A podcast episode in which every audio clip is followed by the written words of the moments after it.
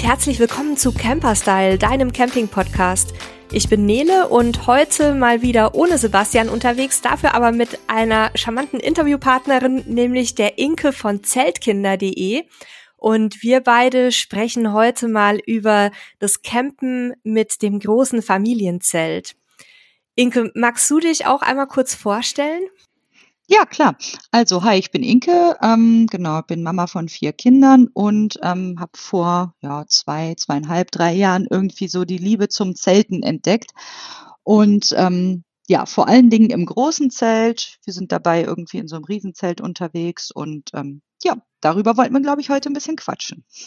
Wir haben uns ja vorgenommen, dass wir heute nicht nur darüber sprechen, was als Familienzelt in der Größenordnung gut geeignet ist, wo, worauf man achten muss, auch bei der Kaufentscheidung, sondern ich glaube, du erzählst dann später auch noch ein bisschen so aus dem Camping- und Zeltalltag mit deinen Kids und ähm, auch so über schöne Reiseziele zum Beispiel, die man vielleicht auch jetzt noch im Herbst ähm, ansteuern kann.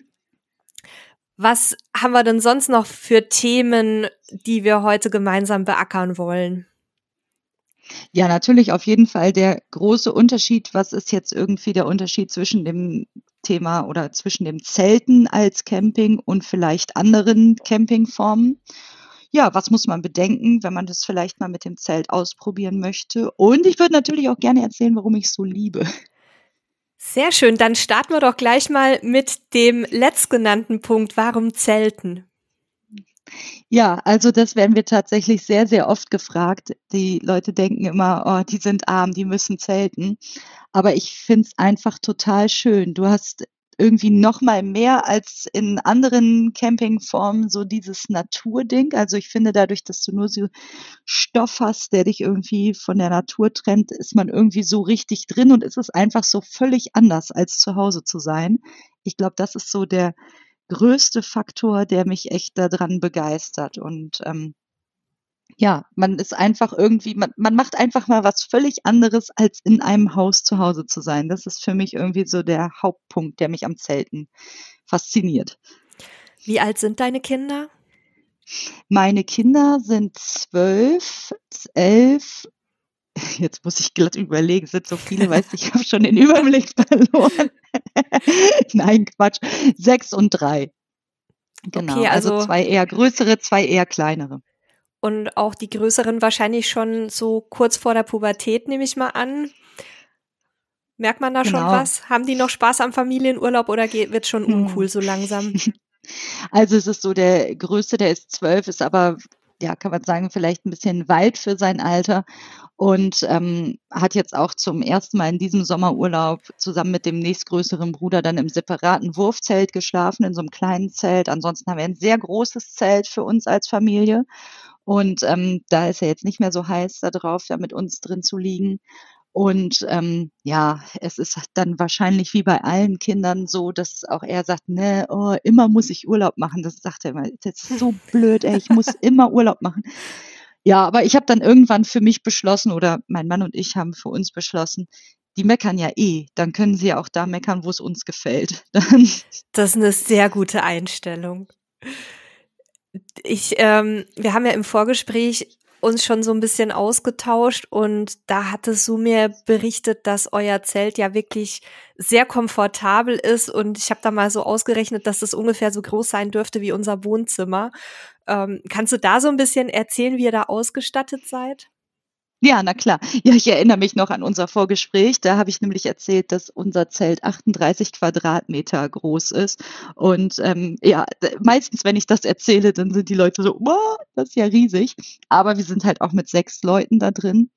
Und ähm, ja, wir haben hinten eine Schlafkabine, die man so in drei Abteile ähm, teilen kann. Die ist abgedunkelt. Dadurch kann man morgens irgendwie auch vielleicht ein bisschen länger schlafen. Mir selbst ist das nicht so wichtig, aber der Hersteller äh, produziert das so und ja, stört mich jetzt auch nicht großartig. Dann haben wir einen Vorraum, den nennen wir immer Wohnzimmer. Darin haben wir Spielzeug für die Kinder. Irgendwie abends, wenn es jetzt nicht so total warm ist, stellen wir uns da auch noch mal ein gemütliches Sofa rein. Kleiderschränke haben wir dort. Manchmal haben wir auch unsere Toilette dort aufgestellt. Wir haben so eine Chemietoilette dabei. Manchmal haben wir die aber auch in dem äh, in der Schlafkabine irgendwie mit untergebracht. Genau, wir haben da einen richtigen Teppichboden drin, so dass man da gemütlich drauf laufen kann und ähm, ja, natürlich so Kosmetik-Sachen, nette Schränkchen, irgendwie so ein bisschen alles auch ein bisschen hübsch gemacht, so dass ich mich da eigentlich richtig wohlfühle und es mir gut gefällt. Und dann haben wir noch einen Bereich vorne, der ist sehr mit Fenstern voll und die Kinder nennen das immer Wintergarten. ja, und da haben wir unsere Küche aufgebaut, ähm, haben auch unseren Esstisch und die sechs Stühle da stehen. Ja, alles, was man so braucht, eigentlich haben wir. Also Wer jetzt bei Zelten in erster Linie an so ein kleines Iglo mit äh, nur zwei Isomatten und Wassertropf von der Decke denkt, das ist nicht ganz das, was wir machen, sondern wir haben tatsächlich echt ein riesengroßes Zelt und ähm, sonst wäre das, glaube ich, auch für meine Nerven nicht so ganz der richtige Familienurlaub. Naja, mit sechs Leuten hat man da natürlich auch so ein bisschen andere Anforderungen. Es, aber mir stellt sich jetzt natürlich schon die Frage, wenn ich mir das jetzt so vorstelle, wie das aussieht und dann mit verschiedenen ähm, quasi Zimmern, kann man ja sagen. Wie lange dauert das denn, bis das so ein Ding aufgebaut ist? Ja, das ist echt großartig. Da gibt es jetzt inzwischen diese ähm, Lufttechnologie. Und das heißt, unser Zelt hat nicht diese Stangen, wie du das vielleicht von früher auch kennst, dass man die halt, oder kennt man ja auch mal von manchen Vorzelten oder so noch, ne? Sondern du pumpst es halt einfach auf und bei unserem Zelt gibt es wirklich keine Stange. Du hast vier Dinger, die du aufpumpen musst und dann steht das Zelt. Und bis das Zelt steht, dauert es ungefähr 10 bis 15 Minuten.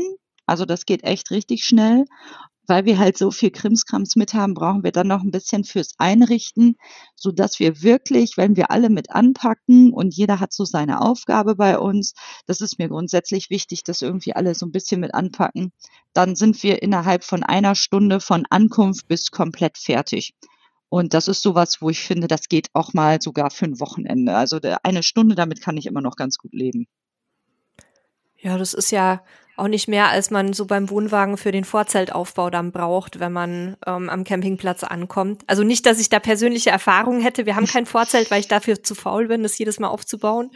Ähm, wir haben nur eine Markise, aber ich sehe oder höre das halt auch immer von anderen, dass das durchaus auch sehr zeitintensiv ist. Und mit wie vielen Personen baut ihr das auf? Also du hattest gerade schon gesagt, jeder hat seine Aufgaben. Wer macht was?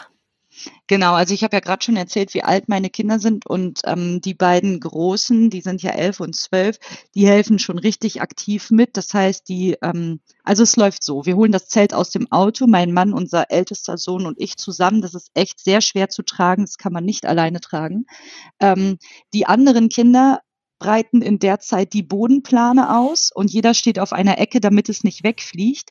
Dann legen wir das Zelt da drauf und sagen den kleinen Kindern, sie müssen da stehen bleiben, weil dann laufen sie wenigstens nicht im Weg rum. ja, aber so ist es halt. und ähm, ja, dann fangen die Männer an, irgendwie der, der zweite Sohn, der ähm, schlägt die ersten Heringe rein oder schraubt sie rein. Wir haben so Schraubheringe. Und ähm, mein Sohn und mein Mann haben jeder eine Luftpumpe und pumpen auf. Und sobald die ersten äh, drei Ringe aufgeblasen sind, gehe ich schon rein und räume drinnen alles ein. Und dann kommen auch die kleinen Kinder wieder ins Spiel und helfen mit alles aus dem Auto. Die leichten Sachen wie Isomatten, Schlafsäcke und so tragen die dann ins Zelt und ähm, ja, sind dann auch mit eingebunden, da irgendwie zu helfen. Ich sehe schon, ihr seid auch sehr pragmatisch durchorganisiert, muss man wahrscheinlich auch sein, weil man so viele Personen unter einen Hut kriegen muss. Was würdest ja. du denn, was würdest du denn sagen? Ähm, also, was sind denn so die Vor- und Nachteile von so einem riesigen Familienzelt? Zum einen im Vergleich zu einem Familienzelt für Normalcamper, also äh, gibt ja auch so kleinere Varianten, wo man ja auch mit Kindern drin schlafen kann. Ähm, und dann vielleicht auch im Verhältnis zu Campingfahrzeugen. Genau, also ähm, vielleicht kann ich noch kurz dazu sagen, wir hatten ursprünglich ähm, gedacht, wir würden uns einen Wohnwagen kaufen. Also wir haben verschiedene Urlaubsformen ausprobiert und dachten, ja, für uns wird es dann mal irgendwann ein Wohnwagen sein und wollten eigentlich dieses Campingplatz-Feeling einmal äh, testen und hatten uns dann ein recht einfaches Zelt genommen, um das auszuprobieren und haben dann festgestellt, das mit dem Zelt ist eigentlich super, man braucht gar nichts anderes oder wir brauchen gar nichts anderes. Natürlich immer individuell. Ähm, also natürlich der größte Faktor, an den alle in erster Linie denken, ist natürlich der, der Kostenfaktor jetzt zum Beispiel im Vergleich zum Campingfahrzeug. Ne? Du hast keine laufenden Kosten und ähm, es wird auch kein Stellplatz benötigt. Das war für uns so ein Hauptkriterium.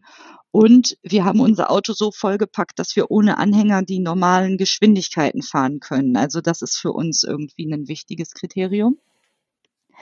Genau. Was ähm, halt auch, finde ich, so vom Urlaub machen der ganz große Unterschied ist, du bist mit dem Zelt halt stationär. Also du baust es an einem schönen Ort auf. Wir suchen dann immer einen schönen Platz aus, bauen das Zelt auf und von dort aus breiten wir uns aus und erkunden die Gegend. Das ist halt völlig anders, als man das zum Beispiel mit einem Campervan machen würde, weil man dann ja mhm. irgendwie immer irgendwo hinfährt und dann fährt man wieder weiter. Ähm, für uns als Familie passt das so ganz gut, weil die Kinder da Freunde finden und wenn wir mal einkaufen müssen, dann können wir schnell ins Auto steigen oder so und fahren weg und müssen nicht erst alles abbauen. Ähm, ob mir das jetzt ohne Kinder auch so gut gefallen würde, kann ich gar nicht so genau sagen. Aber ich kenne viele Familien oder ich kenne viele Paare oder auch Singles, die auch so große Familienzelte haben und das auch echt gerne nutzen und sich dann halt so stationär von einem Ort aus alles anschauen. Also im Grunde ist es ja dann so ein bisschen eine Mischung aus den verschiedenen Welten, weil ihr habt das, was wir beim Wohnwagen auch haben, ihr habt das Fahrzeug immer frei. Also bei uns, wenn der Wohnwagen irgendwo steht, können wir mit dem Fahrzeug halt Sachen unternehmen, was man eben mit einem Wohnmobil nicht so gut kann, weil es erstens größer ist und zweitens muss man halt immer alles abbauen. Das habt ihr ja in dem Fall dann auch nicht. Ihr bleibt dann auch mit eurem Zelt auf dem Platz stehen und ähm, ja, macht dann von da aus alles flexibel mit Fahrzeug und vielleicht, weiß nicht, habt ihr auch Fahrräder dabei oder geht es dann nicht mehr für so viele Leute? Ja, also ich bin nicht nur Zeltfreak, sondern auch absoluter Fahrradfreak und von daher äh, haben wir natürlich unsere Fahrräder immer dabei und ähm, haben uns so ein bisschen so eine Konstruktion zurechtgebastelt, die man, ähm, ja, wie wir die sechs Fahrräder transportieren können. Aber ich glaube, da gehe ich besser nicht genau drauf ein. Die okay, wir nicht so ganz vom TÜV abgenommen. Wir schweigen, wir schweigen und genießen. genau, richtig. Aber ähm, das machen wir schon, dass wir so Radtouren machen. Nur unsere beiden kleinsten Kinder können, also meine Tochter mit sechs Jahren, die schafft so 30 Kilometer, aber dann ist sie auch wirklich fertig. Und ähm, ja, wenn man jetzt einen schönen Stellplatz hat, dann möchte man ja gerne auch noch mal weiter als 30 Kilometer, also 15 hin und zurück sozusagen. Dann äh, haben wir doch meist einen weiteren Radius und sind dann schon auch mit dem Auto unterwegs. Ich möchte anmerken, dass deine kleine Tochter wahrscheinlich mehr schafft als ich, aber auch das nur am Rande.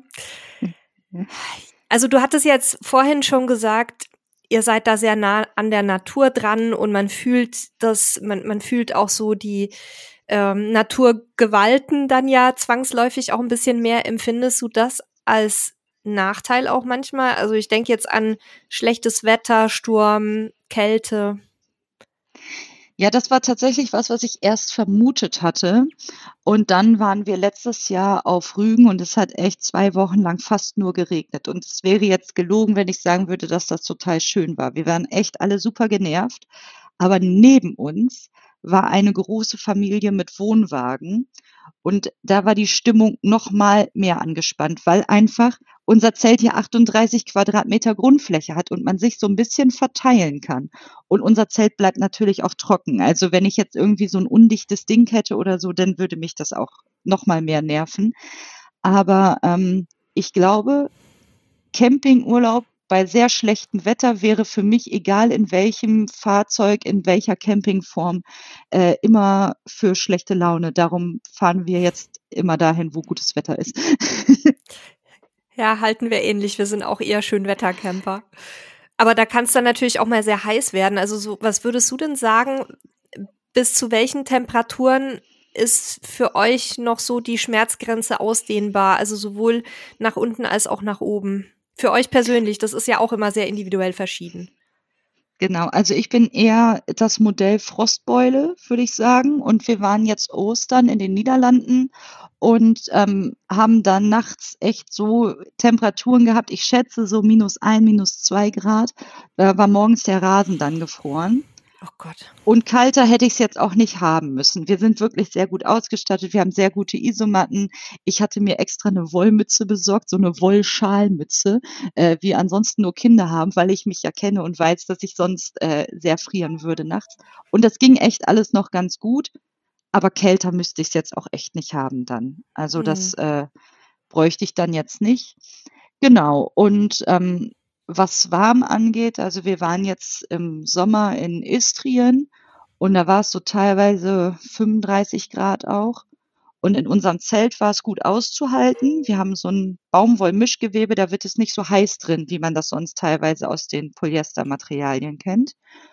Aber ähm, also für uns persönlich ist die Urlaubstemperatur dann einfach erreicht. Also wir haben dann auch nicht mehr viel Lust gehabt, irgendwie noch Dinge anzuschauen, weil es einfach so warm war. Ich glaube, da ging es diesen Sommer sehr vielen Menschen so. Und ich bin ja eher auch jemand, der es gerne sehr, sehr heiß mag. Also ich sage immer, meine, meine Betriebstemperatur fängt erst so bei 25 Grad Außentemperatur an. Aber das war dann teilweise auch bei uns, also auch im Wohnwagen. Wir, hat, wir haben ja eine Klimaanlage im Wohnwagen. Mhm. Und die ist tatsächlich ein paar Mal gelaufen diesen Sommer, obwohl wir das normalerweise verhindern. Ähm, aus Umweltschutzgründen und Stromverbrauch und so weiter. Aber das ging einfach teilweise nicht mehr. Und da habe ich dann auch gedacht, wie machen die Leute in Zelten das? Weil ich kenne halt Zelte noch aus meiner Kindheit und Jugend und den ersten Urlauben mit meinem damals noch Freund, jetzt Ehemann in Mexiko, wo wir halt auch nur so ein kleines Gammelzelt hatten. Ne? Das war halt überhaupt nichts fancy, sondern wirklich was Günstiges, was wir uns irgendwie von Freunden geliehen hatten. Und da konntest du halt wirklich nur drin schlafen und der Rest war temperaturtechnisch nicht aushaltbar. Aber das ist wahrscheinlich mit den modernen Materialien auch ein bisschen anders, oder? Ja, wobei die modernen Materialien wären ja eigentlich eher dies Polyester, diese traditionellen Zelte, wie man äh, zum Beispiel aus der DDR oder so auch kennt. Das ist ja dieses Baumwollgewebe. Das mhm. wird gar nicht so heiß. Und ähm, ja, die modernen Firmen haben jetzt halt irgendwie so ein Polyester-Baumwoll-Gemisch. Und dann kannst du halt also es ist alles, die haben ein richtiges Lüftungskonzept, dass du es überall gut aufstellen kannst. Und dann funktioniert das wie so ein Sonnensegel eigentlich. Also, okay. Also ähm, wir konnten jetzt, wir hatten einen Stellplatz direkt am Meer dort, also wir waren direkt in erster Reihe und wir haben häufig im Zelt gesessen und dann halt einfach im Schatten dieser Zeltwand, aber es ging ja trotzdem der Wind. Und das mhm. ähm, war eigentlich echt angenehm so. Wenn jetzt Hörerinnen und Hörer sagen, Mensch, das klingt toll, äh, würde ich vielleicht auch machen. Gibt jetzt auch viele, die gerade ins Camping einsteigen, aber vielleicht jetzt auch noch lange auf ihr Fahrzeug warten müssen oder im Moment denken, nee, lieber kein Fahrzeug, weil wir wissen nicht, wo es mit den Nebenkosten bei der Wohnung hingeht in den nächsten Jahren. Was würdest du denn sagen, wie viel ähm, ungefähr an Kosten muss man für ein gutes Familienzelt so in der Größenordnung, was ihr habt, rechnen? Also ja, also ich persönlich würde halt immer empfehlen, dass man dieses Material nimmt, was wir haben. Und äh, da habe ich die Preise jetzt nicht ganz genau im Kopf, aber ich glaube, weit unter 1000 Euro wird man da nichts finden. Also ich würde sagen, so ab 1000 Euro geht das los. Und ja, wahrscheinlich die absolute Premium-Variante liegt dann bei dreieinhalbtausend Euro oder irgendwie sowas in dem Dreh. Ist ja immer noch deutlich unter allem, was man auch selbst auf dem Gebrauchtwagenmarkt im Moment bekommt. Von daher vielleicht eine gute Alternative. Und wenn du jetzt mal so zurückgehst in den Prozess eures Kaufs, ihr habt euch ja wahrscheinlich vorab auch ein bisschen informiert. Und was waren so die Fragen, die ihr euch gestellt habt, beziehungsweise welche Fragen sollte ich mir stellen, wenn ich jetzt mit meiner Familie mir so ein Zelt kaufen möchte? Worauf kommt es da an? Und vielleicht auch, habt ihr Fehler gemacht am Anfang oder habt ihr Sachen nicht bedacht, die euch heute irgendwie klarer sind? Hm, also, ähm, ich bin bei Facebook irgendwie, ich weiß gar nicht mehr genau warum, in die Facebook-Gruppe Zeltkinder gekommen und bin da ja jetzt inzwischen auch selbst Moderatorin in der Community. Und das kann ich wirklich allen, die das irgendwie vorhaben, ans Herz legen, weil man sich da super einlesen kann und ähm, ja auch echt viele tolle Tipps kommen. Und so war das bei uns auch. Und mir wurde dann als erstes ein sehr günstiges Zelt von Obelink damals empfohlen. Und damit haben wir damals unseren ersten Urlaub getestet quasi. Und ähm, ja, das hat Spaß gemacht, aber das Zelt war dann halt irgendwie nach dem Urlaub waren auch schon Reißverschlüsse kaputt und so weiter. Für den Einstieg finde ich, kann man das ruhig trotzdem machen, um das einfach mal auszuprobieren. Muss man ja nicht gleich immer mit der High-End-Version starten. Und ähm, ja, dann weiß man ja auch ungefähr, was einem wichtig ist. Und uns war halt einfach wichtig, dass wir richtig viel Platz haben, weil wir viele Leute sind. Und uns war dieses Material wichtig, dieses Baumwollmischgewebe. Und uns war wichtig, dass wir ähm, das aufblasen können. So, und dann hatte ich schon recht viel gelesen. Und äh, dann sind wir kurz vor Corona irgendwie ähm, auf diese, äh, ja, wie hieß die denn noch? Irgendwie so eine Campingmesse in Essen war das. Ich habe gerade vergessen, wie die hieß. Reise Jedenfalls, und Camping. Ja, irgendwie so, genau. Ja, jedenfalls sind wir damals da hingefahren, weil ich wusste, dass ähm, Camp Nation, das ist ein äh, Zelthändler aus Bonn, dass die da ausstellen. Und ich hatte schon oft gehört, dass die so unheimlich gut beraten würden. Und dann habe ich gedacht, Mensch, ja, dann fahren wir einfach mal dahin und gucken mal. Dieses Corona wird sich eh nicht durchsetzen. Und dann war halt auf der Messe total wenig los. Und wir haben echt eine hervorragende Beratung bekommen. Und ähm, die haben sich genau angeguckt, wie viele Leute wir denn sind und ob das Zelt dann wirklich passt. Und ja, dann haben wir da auf der Messe am Ende dann das Zelt gekauft. Und jetzt inzwischen bin ich in diese Zeltbubble, wenn man es so nennen will, ja irgendwie erst so richtig reingeraten. Aber ich habe bis heute noch kein Zelt gefunden, wo ich sagen würde, es wäre jetzt besser für uns gewesen. Also das ist echt, ähm, ich bin sehr froh, dass wir das genommen haben und dass das so funktioniert hat. Also ähm, ja, für uns ist das so, wie es ist, perfekt, beziehungsweise es gibt auch nichts Besseres auf dem Markt, glaube ich gerade. Du kannst mir ja vielleicht dein Modell auch mal oder euer Modell im Nachgang zu unserem Gespräch schicken, jetzt nicht als Werbung, sondern einfach, wer sich dafür interessiert, sich das mal näher anzuschauen, dass wir es dann einmal in der Folgenbeschreibung ähm, benennen und verlinken und müsst ihr ja dann da draußen nicht alle dasselbe Zelt kaufen, aber einfach, dass ihr mal eine Vorstellung bekommt, was die Inke und Familie da so am Start haben. Und also du hattest jetzt gesagt, wichtig natürlich Anzahl der Personen, welche Raumaufteilung möchte ich und welches Material soll das Zelt haben. Gibt es da auch Unterschiede? Also gibt es zum Beispiel auch irgendwie so eine Art Winterzelte oder sowas? Oder, oder ähm, sind die alle mehr oder weniger aus dem gleichen Material und nur die Qualität unterscheidet sich? Also größtenteils ja. Ähm, es gibt dann nochmal Winterzelte. Ah, da träume ich gerade so ein bisschen tatsächlich von. Es gibt so Tipis, in die man dann äh, so einen Holzofen reinstellen kann. Aber ähm, das würde ich einfach total schön finden. Aber ich brauche noch etwas Überzeugungsarbeit gegenüber meiner Familie. Wie gesagt, die Großen haben jetzt eh schon nicht mehr so Bock auf Zelten. Und ähm, ja, das Tipi ist ja dann halt ein Tipi. Ich baue ja dann nicht zwei auf für die großen Kinder noch eins extra. Aber ich arbeite dran. Ich glaube, so sukzessive kann ich die bestimmt irgendwann davon überzeugen. Aber Tipi ist doch total cool. Also, oder wollen die das dann nicht, weil dann alles sich so auf engerem Raum abspielt? Genau, richtig. Also Ach dann so. hat man ja, dann sind halt wieder alle in einem Zelt und ähm, ja, außerdem wollen sie ja keinen Urlaub machen, die armen Kinder. Die ja, die armen, ja lieber das ist wirklich eine, eine Qual. Kind sein heutzutage ist wirklich schwer. Ja, genau. Ständig musst du Urlaub machen, das ist schon übel. ja. Und, die, und das Tipi hat dann oben ähm, wahrscheinlich so ein so ein Abluftmöglichkeit, dass man dass man dann Ofenrohr raushält oder wie muss ich mir das vorstellen?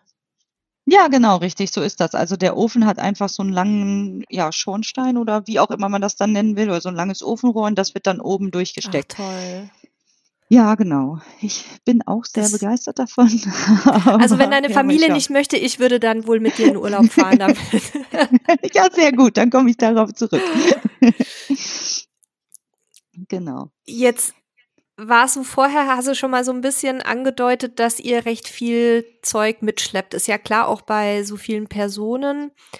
Aber ein Zelt ist natürlich anders als ein Campingfahrzeug ja nicht eingerichtet, wenn man am Urlaubsort ankommt, sondern man muss ja im Grunde alles, was auch so an an Kisten, Organisation, Toilette und was so alles schon so ein bisschen ähm, angerissen hattest, muss ja erstmal alles reingebracht werden.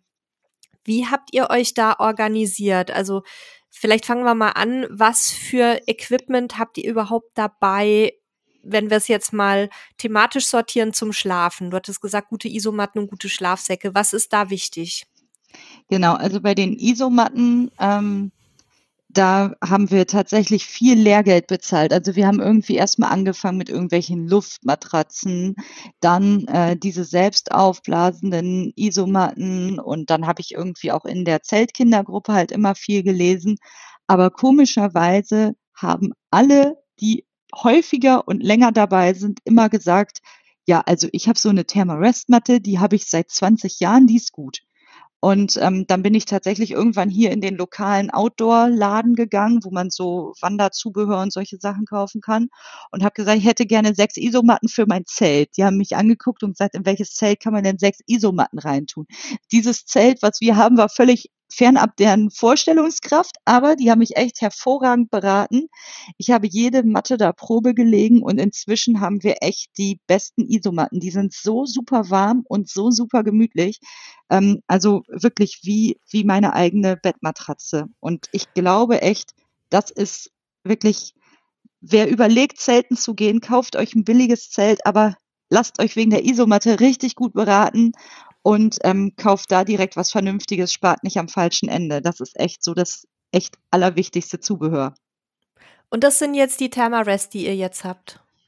Oder genau, richtig. Da haben, mhm.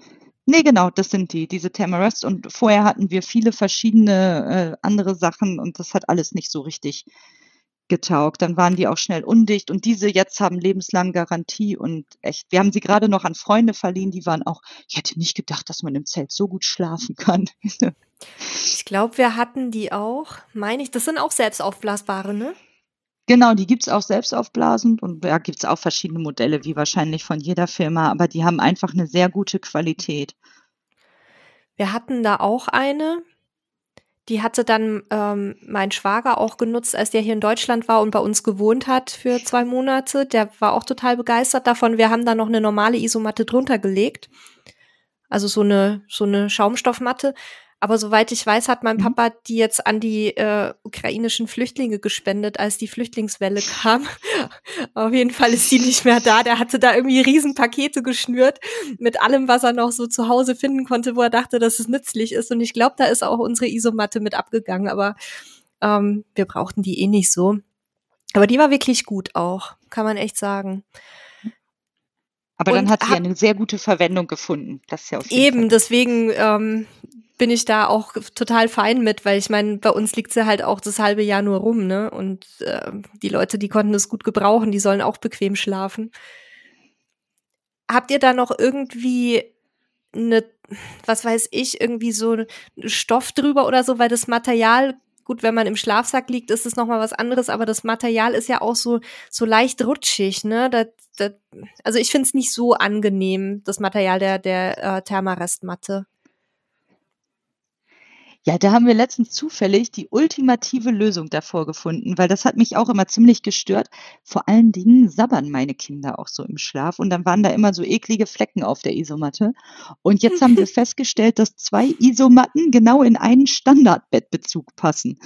Und ähm, jetzt stecken wir immer zwei Isomatten in einen Bettbezug und dann haben wir wie so ein Spannbad, Spannbettlaken und die können auch nicht auseinanderrutschen. Also ich bin von dieser Idee echt völlig begeistert. Das ist ja fuchsig. Aber und äh, gut, bei dir und deinem Mann als Ehepaar ist es klar und dann, aber sind die Kinder so begeistert, wenn die dann so eng zusammenschlafen?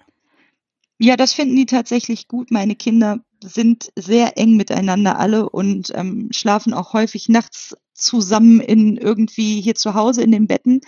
Und ähm, ja, die mögen sich einfach gern. Und wir haben halt die beiden Kleinen, haben ein, ein Isomattenpaar und die beiden Großen dann jetzt in ihrem separaten Zelt auch.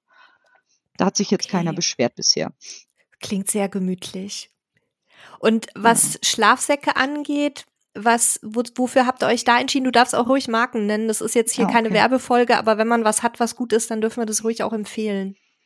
Genau, also wir haben äh, ja, so viereckig verpackte Schlafsäcke von Outwell.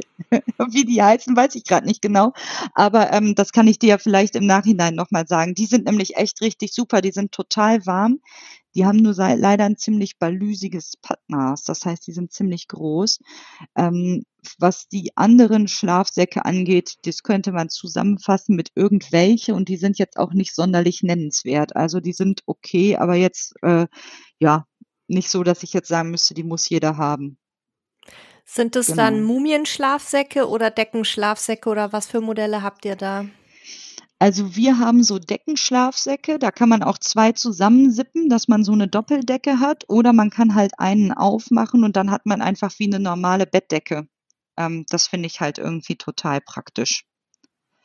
Und ähm, die Kinder haben unterschiedliche Modelle, je nachdem. Meistens unsere beiden kleinen Kinder werden jetzt im nächsten Urlaub äh, sogar wieder in ihren Schneeanzügen schlafen. Das finde ich für Kinder oh einfach Gott, am praktischsten, weil die haben wir eh und äh, dann sonst strampeln die sich immer aus ihren Schlafsäcken raus und liegen dann irgendwie im Kalten und den Schneeanzug, mhm. den kann ich einfach zusippen und dann bleibt der an. Das ist ganz praktisch. Bei den Schlafsäcken fällt mir halt immer auf, dass ich es extremst unangenehm finde, wenn die, ich nenne die immer Plastikbomber, wenn das so Plastikbomber sind, ne, da, in denen man so fürchterlich schwitzt. Und wir haben uns jetzt in Mexiko tatsächlich bei Decathlon äh, Schlafsäcke gekauft, die richtig cool sind. Die haben nämlich ähm, außen auch so dieses ähm, glitschige Material, das ist nicht so toll, aber innen haben die richtige ähm, so so ein Baumwollgewebe drin und in denen schläfst du so super. Die waren relativ teuer für mexikanische Verhältnisse und für Decathlon. Ähm, aber das hat sich echt gelohnt und ähm, ich vermute, dass es hier sowas auch gibt. Habt ihr darauf irgendwie geachtet beim Kauf? Ja, genau. Also unsere beiden Jungs haben auch tatsächlich von Decathlon so zwei Schlafsäcke, die sind auch so ähm, rau. Ähm, die sind bis 10 Grad oder irgendwie so haben die Komforttemperatur angezeigt und man kann die nicht zusammensippen. Die sind aber beide auch recht zufrieden mit diesen Schlafsäcken. Mein Mann und ich hatten die Variante für etwas kälter und die waren auch echt gut, nur dass der Reißverschluss ständig klemmte und wir die immer nicht mehr zurück in die Verpackung gekriegt haben. Und darum haben wir dann irgendwie nochmal weitergeschaut, dass wir irgendwie, weil wir halt oft auch einfach nur ein Wochenende unterwegs sind.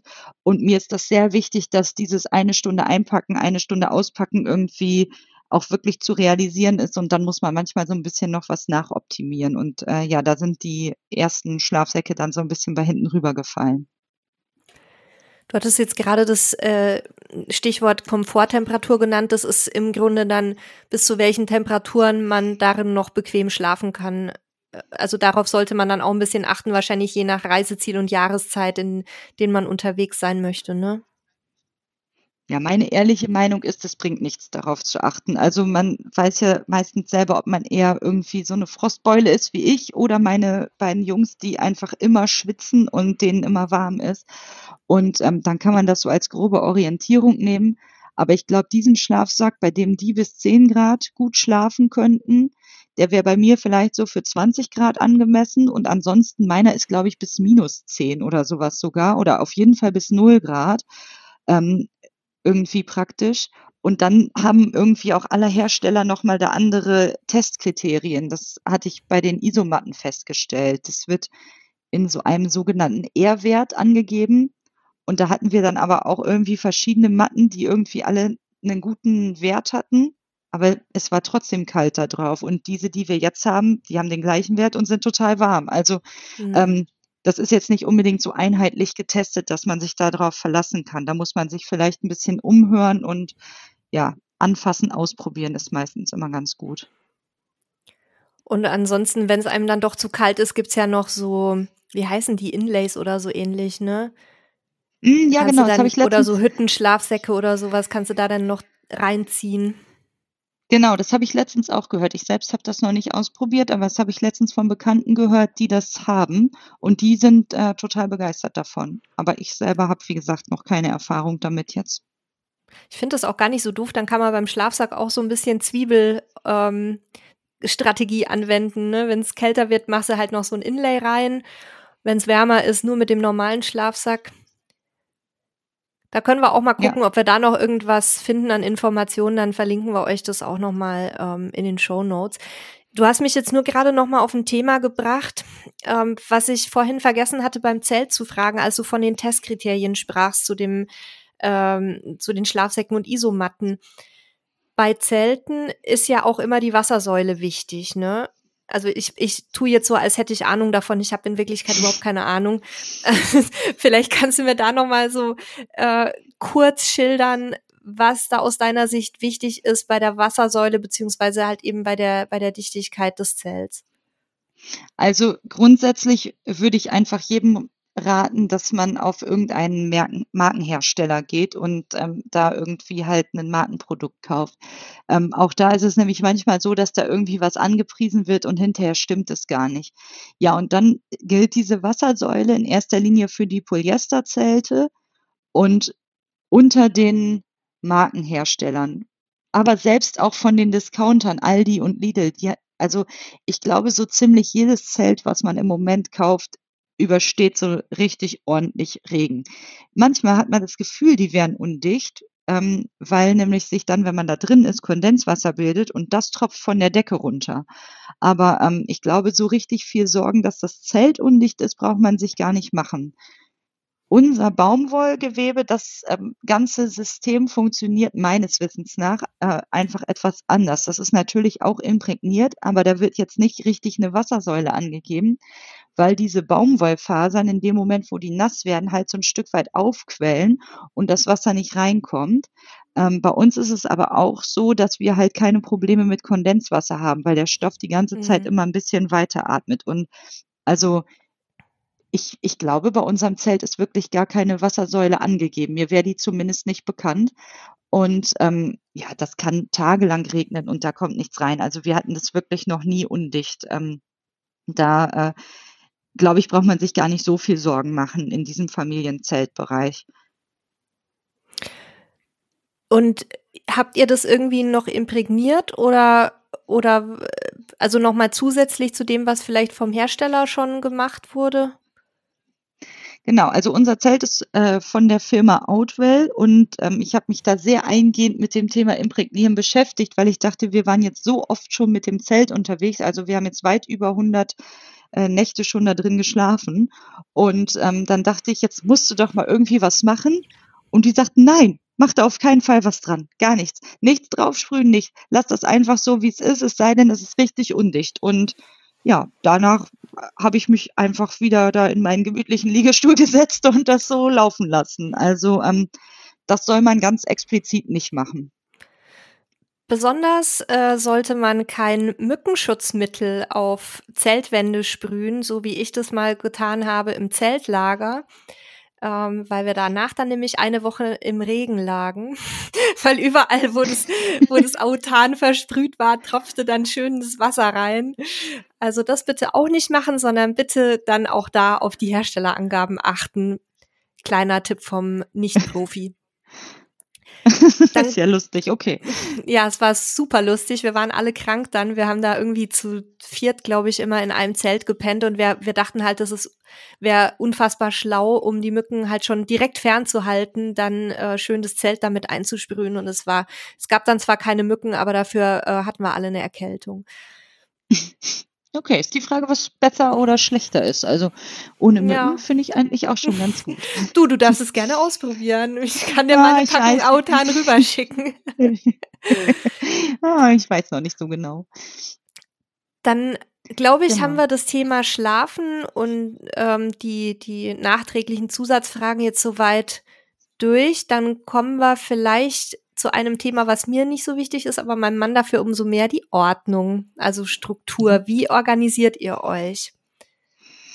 Genau, also das fängt im Prinzip schon zu Hause an. Wir haben ähm, hinter unserem Carport so einen Heizungsraum und da haben wir ein Regal, wo alle unsere Campingsachen stehen. Wir fahren dann rückwärts mit dem Auto davor und können alles einladen. Und die Sachen sind schon so, äh, was wir brauchen, haben wir in der Regel doppelt, so dass es so sortiert ist, dass wir es nur noch schnell ins Auto schmeißen müssen. Ähm, genau, und vor Ort werden die Sachen dann umgeräumt. Wir haben zum Beispiel einen so einen Küchenschrank, den man so auffalten kann. Alle unsere Möbel sind zum Falten, nicht, dass man irgendwelche Sachen irgendwo reinstecken muss. Ähm, genau, fällt dir dazu schon was ein? Ja, ich habe direkt mal eine Frage. Also ich gehe da jetzt sehr ins Detail, aber ich denke, dass das auch spannend ist. Wie habt ihr diese ganze Ausrüstung, die ihr da in eurem ähm, Abstellraum habt, wie ist die verpackt? Habt ihr die in Euroboxen? Habt ihr die in Boxen mit Deckel? Was nutzt ihr da, um die schon so vorzuorganisieren? Also aktuell haben wir verschiedene Varianten, aber ich möchte das jetzt auf zahlreichen Rat in der Zeltkinder-Community auf Euroboxen nochmal so ein bisschen umstellen. Unsere Küche haben wir nämlich in so Faltkisten, weißt du, die du auch vom Einkaufen mhm. kennst. Und die halten aber nicht so gut das ganze Gewicht und man muss immer sehr Angst haben, dass die auseinanderkrachen. Das heißt, die müssen jetzt ersetzt werden und da ähm, bin ich gerade am überlegen, ob ich eine große Eurobox oder zwei kleine nehme. Das muss ich jetzt irgendwie vor dem nächsten Urlaub nochmal entscheiden. Und ähm, Ansonsten hat man ja mit Kindern auch unheimlich viel so Kram wie Schwimmflügel, Rettungswesten und so weiter, was halt einfach super viel Platz wegnimmt. Ähm, und dafür haben wir so Kisten, die sind eigentlich dafür gedacht, die in ein äh, IKEA Kallax Regal zu stellen mhm. ähm, und haben einen Deckel und man kann auch auf denen sitzen wie einen Hocker. Und äh, da haben wir auch das Kinderspielzeug drin. Da haben wir eine mit allem möglichen Kram, was man irgendwie so im Bad braucht und eine mit äh, Schneesachen und eine, ja, je nachdem, also für jeden Anlass haben wir irgendwie so eine. Ähm, die lassen sich halt unheimlich gut box, äh, stapeln, weil die auch alle halt das gleiche Maß haben und sind halt praktisch, weil sie irgendwie einigermaßen nett aussehen und man da drin auch noch, also man kann halt da drauf sitzen. Die Kinder bauen sich manchmal auch einen Tisch da draus, um da drauf zu spielen und so. Genau. Also bei uns ist ja alles auf Euroboxen optimiert. Ähm, der einzige Nachteil, den ich da halt sehe, und da haben wir auch noch keine Lösung für gefunden, ist, dass die nicht transparent sind. Also zumindest in dem System, in dem wir die haben, da gibt's, es gibt ja verschiedene Euroboxen Marken sozusagen, mit die so ein bisschen unterschiedlich gebaut sind. Und da haben wir bisher noch keine transparenten Boxen gefunden. Und das finde ich halt bei den IKEA-Boxen zum Beispiel unheimlich praktisch, dass du immer siehst, was da drin ist. Also zumindest, wenn ihr die transparente Variante habt. Ja, genau, das ist schon praktisch, aber da wir das ja dann, wenn wir ankommen, direkt in den ähm, Schrank räumen, äh, stört das eigentlich gar nicht. Wir wissen ja dann, was drin ist. Okay, und dann hat, hat man alles nochmal in der Hand und weiß sowieso, wo es wo es reinkommt. Jetzt hatte ich dich unterbrochen, als du gerade so ein bisschen erzählt hast, also ihr habt Faltmöbel auch. Wie muss ich mir die vorstellen? Genau, also man zieht die einfach irgendwie hoch, da muss man die so ein knicken. Also die sind eigentlich wie, wie gebeugte Knie, würde ich das jetzt beschreiben. Und du musst die einmal das Knie gerade machen, einrasten und dann bleibt es stehen. Das war jetzt meine äh, technisch fachgerechte Beschreibung für die Variante.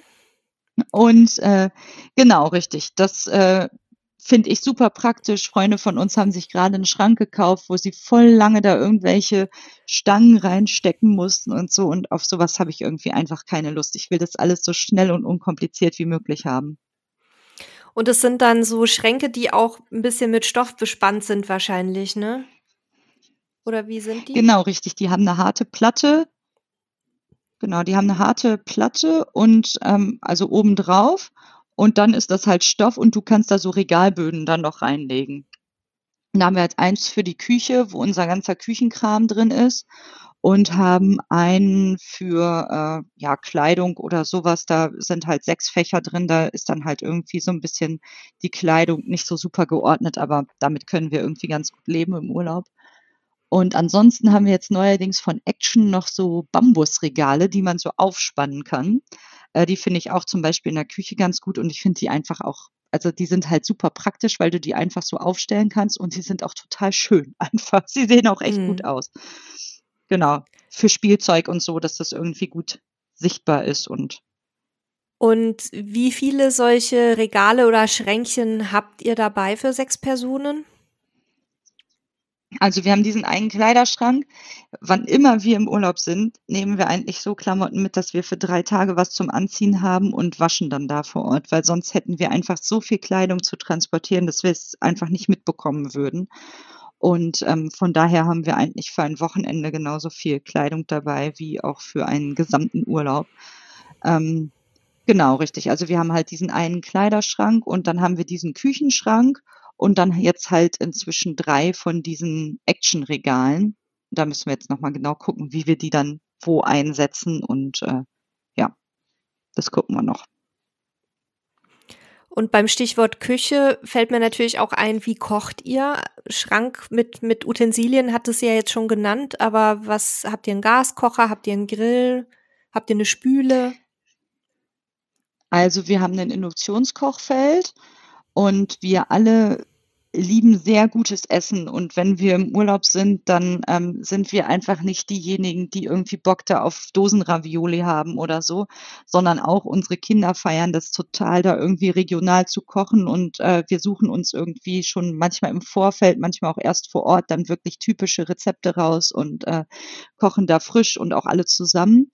Und ja, wir haben halt ein Induktionsfeld mit zwei Platten und haben diesen Kadak-Grill, den man so ausklappen kann. Ich glaube, Safari-Chef oder so ähnlich heißt der, der kleine, wo man halt ne? auch irgendwie, mhm. ja, genau, richtig, wo man irgendwie auch noch mal was drauf grillen kann. Genau, und äh, das ist eigentlich das, wie wir kochen. Ach so, nee, ich muss noch gestehen, tatsächlich haben wir jetzt die letzten Male sogar unsere Heißluftfritteuse mitgenommen, wo wir oh. wahrscheinlich überall äh, großen Spott ernten werden. Aber ähm, wir essen auch voll gerne Tapas und du kannst halt so Pimentos, diese kleinen äh, oh, grünen ja. Paprikaschoten. Pimientos halt Padron. Halt, oh, ja, genau. Du, die kannst du halt super gut da drin machen. Und man kann Brötchen da drin aufbacken. Und auch wenn man auf deutschen Campingplätzen ist, hat man da manchmal so schlechte Brötchen, dass das meinen äh, kleinen Kindern so schlechte Laune bereitet, dass wir dann einfach selber Brötchen gebacken haben. Ähm, genau. Also du kannst in der Heißluftfritteuse richtig backen? Ja, du könntest auch einen richtigen Topfkuchen da drin machen. Oh mein Gott bring mich nicht auf Gedanken hier. ähm, wir stellen das jetzt mal nicht zur Diskussion, ob das noch Camping ist. Die habt diese ähm, Shitstorms habt ihr wahrscheinlich bei euch in der Gruppe auch ab und zu, wenn jemand irgendwie erzählt, mit äh, welchem Equipment er unterwegs ist. Bei uns ist oh, es ja, dann ständig. oft mal äh, Thema Thermomix. Nehmt ihr euren Thermomix mit und dann kommen alle aus ihren Löchern gekrochen und brüllen. Ich bin ja immer der Meinung, jeder soll so Urlaub machen, wie er möchte oder sie.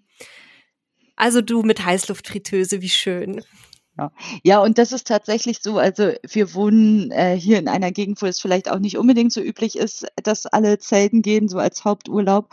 Und da habe ich mir auch schon oft so viele verschiedene Sachen angehört. Und ähm, ja, bei, in den Schulklassen meiner Kinder, die ähm, anderen KlassenkameradInnen machen vielleicht auch eher Kreuzfahrten mit ihren Familien.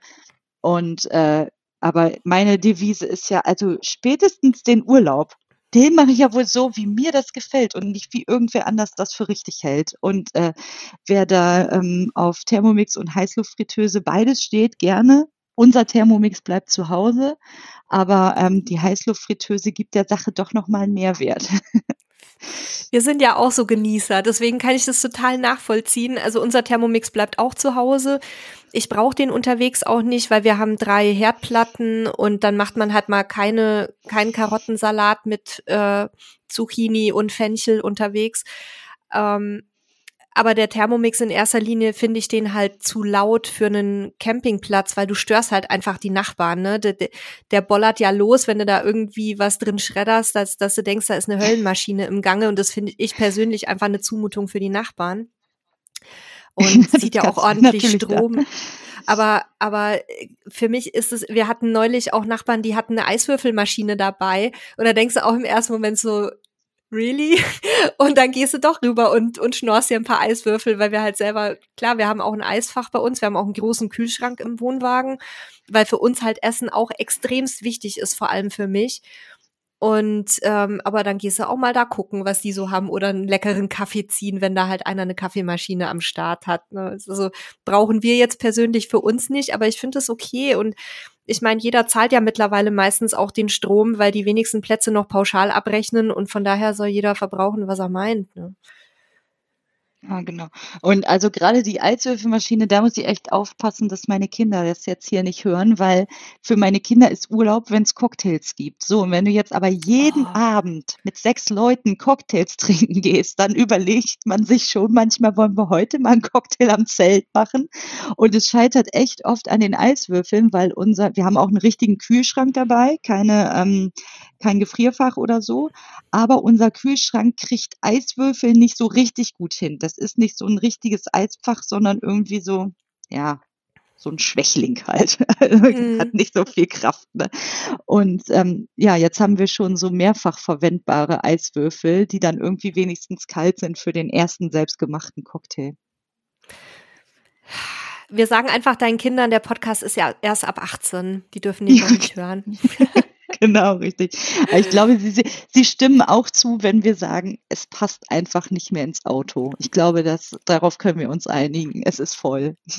Ich wollte jetzt sowieso mal fragen, wenn du jetzt sagst, ihr habt auch noch einen Kühlschrank dabei, was habt ihr für ein Auto bitte? Ähm, kurz gesagt, der Bulli von Ford, Ford Tourneo Custom oder so heißt der, glaube Ah ich. ja. Mhm. Und ähm, ja, wir nennen ihn liebevoll Hermes Bulli. Er sieht aus, als würde er Hermes Pakete bringen. Aber wir haben den als Neunsitzer und wir können dann die letzte Sitzreihe komplett ausbauen. Und dann haben wir ja vorne drei Sitze und in der nächsten Reihe auch drei. Und dann haben wir halt einen recht langen Kofferraum und Mhm. können ähm, ja da alles reinkriegen.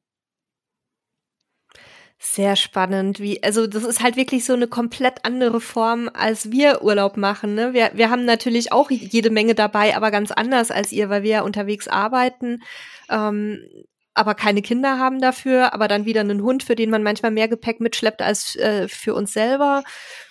Und wir äh, sind jetzt auch gerade auf der Suche nach einem Transporter. Vielleicht, wenn wir Glück haben, bis die Sendung ausgestrahlt wird, haben wir ihn schon.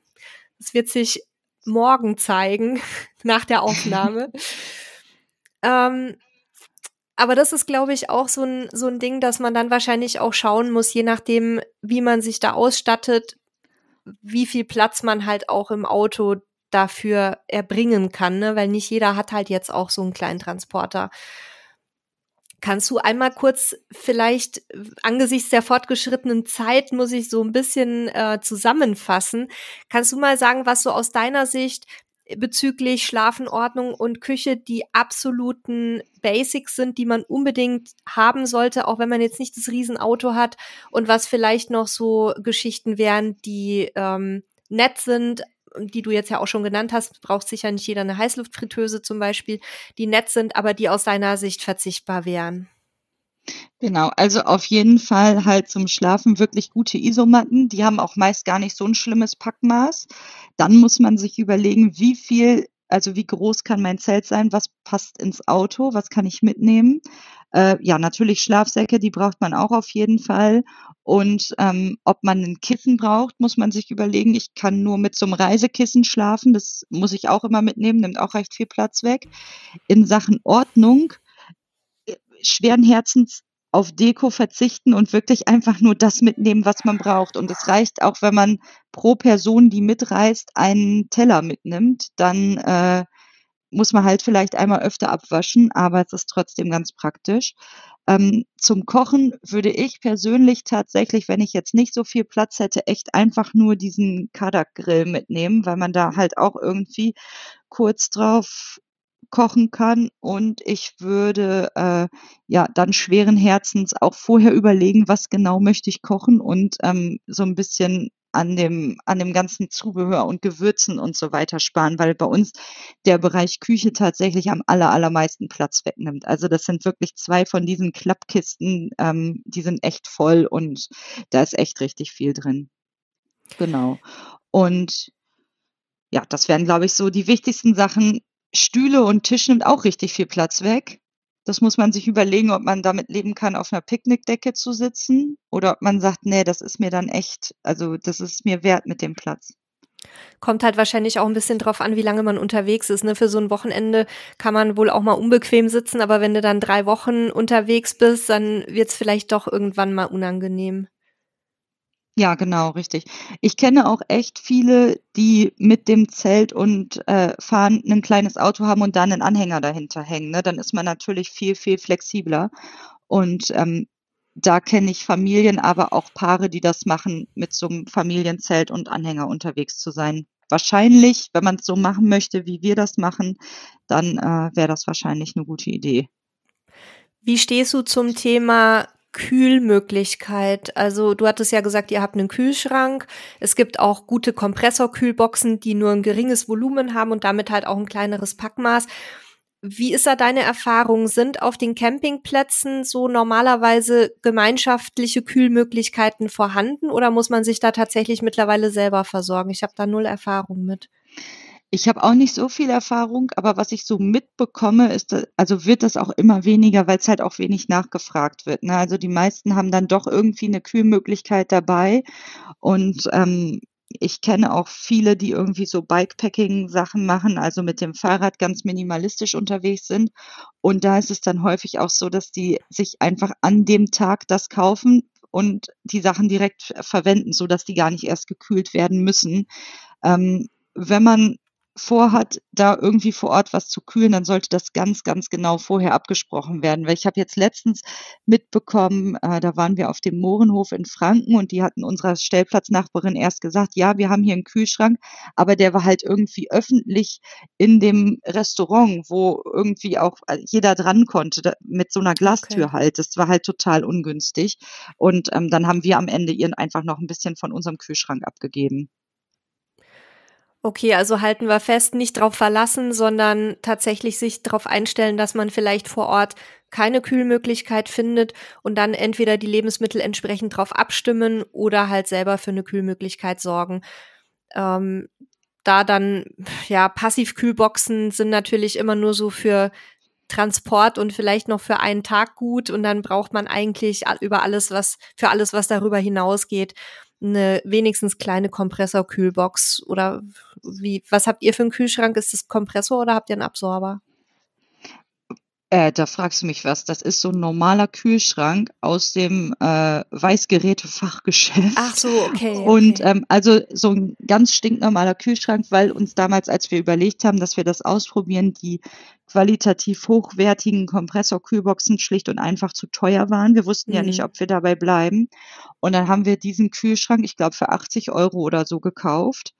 Und ähm, ja, der tut's noch. Also irgendwer sagte, man dürfte den erst eine Stunde benutzen oder 24 Stunden. Also auf jeden Fall, man müsste den erst lange stehen lassen, bevor man den anmacht. Das hatte ich dann jemanden gefragt, der sich damit auskennt. Der meinte, wäre Quatsch und mach's doch einfach trotzdem. Ja, und mhm. jetzt machen wir das seit schon längerer Zeit und das funktioniert super. Also ich kenne mich da technisch auch nicht mit aus, aber ich habe auch gehört, dass man mittlerweile da nicht mehr darauf achten muss, genauso wie man bei den meisten modernen äh, Campinggeräten auch nicht mehr darauf achten muss, dass das Fahrzeug komplett nivelliert ist und so, weil die ähm, auch die Kühlschränke das mittlerweile aushalten.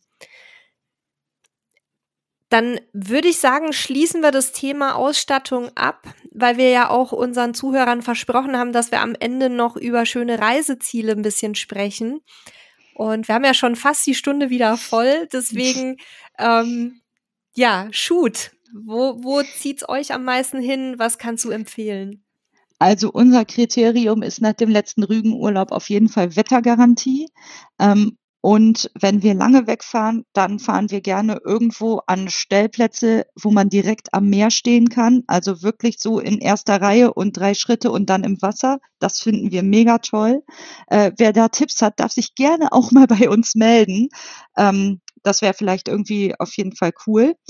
Äh, da sind wir immer gerne offen. Und ansonsten machen wir auch häufig Reisen einfach so um unseren Wohnort. Wir wohnen in Osnabrück, Niedersachsen und da drum herum und haben auch immer das äh, Ziel, so möglichst nah am Wasser zu stehen.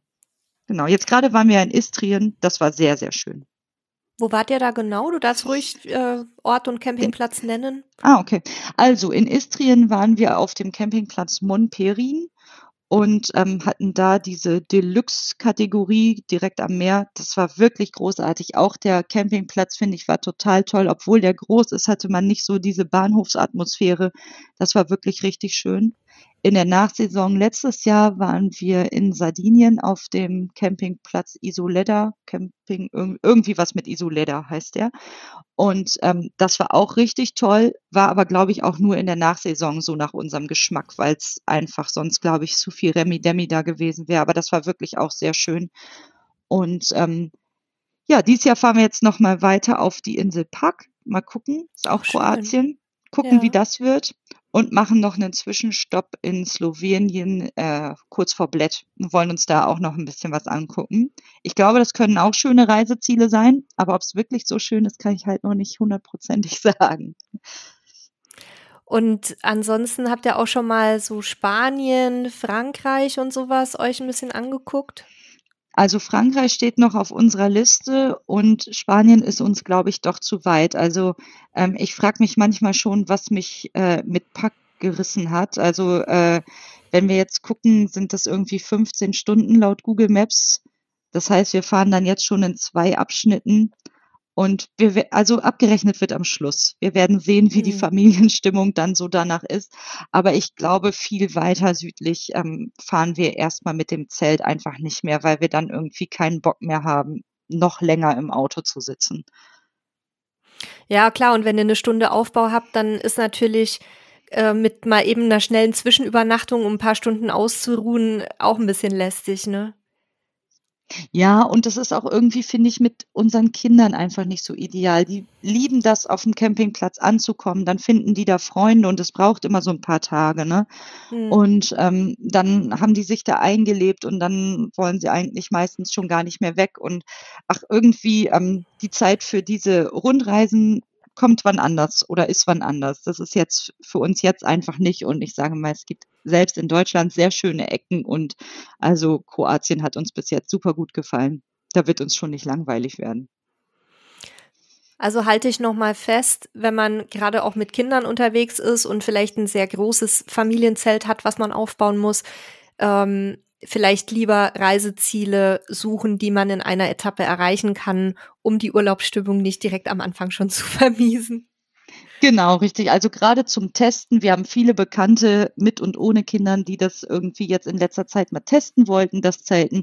Und denen sage ich immer, sucht euch irgendwie ein Wochenende mit gutem Wetter zu Hause in der Nähe und ähm, ja, in dem Fall leihen die es dann von mir. Aber äh, halt irgendwie leiht euch im Bekanntenkreis die Ausrüstung zusammen und dann passt das. Dann ist das eigentlich eine gute Sache. Dann habe ich noch eine letzte ganz praktische Frage dazu. Ist euch schon mal passiert, dass ihr auf einem Campingplatz abgewiesen wurdet, weil dort kein Zeltcamping vorgesehen ist oder kann man auf jedem Campingplatz eure Erfahrungen nachzelten? Also abgewiesen wurden wir noch nicht. Meine Eltern haben ein Wohnmobil und die haben schon öfter mal Stellplätze besucht, wo ich einfach aber direkt gesehen habe, okay, das würde ja für uns nicht gehen. Also diese ähm, ja, oder auch was man in dieser Park for Night App oder sowas findet, ne, das geht natürlich größtenteils nicht für Zelte, aber das gucke ich mir einfach vorher an. Dafür gibt es andersrum häufig Plätze. Also der Lieblingsplatz unserer Kinder, der ist hier der Ludwigsee in Melle. Wer kennt ihn nicht? ähm, ganz kleiner Platz hier um die Ecke. Aber da kann man nur mit Zelt direkt am Wasser mhm. stehen und ähm, mit dem Wohnmobil nicht. Aber ich glaube, das ist grundsätzlich immer sinnvoll, egal mit was für einer Campingart man unterwegs ist, dass man sich eben kurz vorher informiert, kann ich da stehen oder nicht. Und dann ähm, ist das eigentlich kein Problem tatsächlich buchen wir auch oft Stellplätze, die nicht explizit für Zelt sind, weil wir halt so groß sind und ähm, uns immer dieses am Wasser wichtig ist. Und dann sind wir halt ein bisschen flexibler. Solange da jetzt nicht gerade diese Rasensteine sind, äh, können wir eigentlich unser Zelt überall draufpacken. Oder Beton. Rasensteine würden, glaube ich, auch gehen. Weißt du zufällig, ob auch für so Megazelte wie eures ähm, dieses Recht auf Übernachten in der Wildnis, wie es ja zum Beispiel in Skandinavien auch unter das Jedermannsrecht fällt, äh, gültig ist? Oder ist es tatsächlich dann nur für so kleine, unauffällige Unterkünfte? Das ist eine gute Frage. Habe ich noch nie drüber nachgedacht, tatsächlich. Ähm, ich, also ich weiß es einfach nicht. Dann werden wir das nochmal recherchieren. Das, Keine Ahnung, das, das weiß ich überhaupt gar nicht. Das interessiert mich jetzt selber. Ja, liebe Inke, Ich bedanke mich ganz, ja. ganz herzlich. Es war sehr spannend und ich würde mich freuen, wenn du im Nachgang gleich noch mir ein paar Links zuschicken würdest zu der Ausrüstung, die du vorhin genannt hattest. Dann packen wir die in die Folgenbeschreibung mit rein. Ähm, dann würde ich auch gerne noch einen Link zu eurer Webseite und auch gerne zu eurer Facebook-Gruppe ähm, veröffentlichen, falls jetzt jemand Lust bekommen hatte, da auch äh, sich anzuschließen. Ja, und ähm, ich, ja, wie gesagt, ich bedanke mich ganz herzlich. Waren viele, viele spannende Einblicke auch für mich. Und das letzte Wort hast du traditionell als unsere Gästin. Ja, vielen Dank. Also ich freue mich riesig, dass ich hier sein durfte. Ähm, es hat mir riesen Spaß gemacht. Und genau, ähm, ich bin ja Teil der Zeltkinder. Da sind auf jeden Fall alle, die sich für das Thema Zelten interessieren, mit Kindern sind da herzlich willkommen. Ähm, ansonsten habe ich auch einen Insta-Account, der heißt Luftschloss-Liebe. Vielleicht packst du den auch nochmal irgendwie mit da rein. Und wer irgendwie ansonsten nochmal eine Frage hat, keine Scheu, schreibt mich einfach an. Ich bin echt so ein kleiner Zeltnerd und freue mich über eure Nachricht. Tschüss. Tschüss.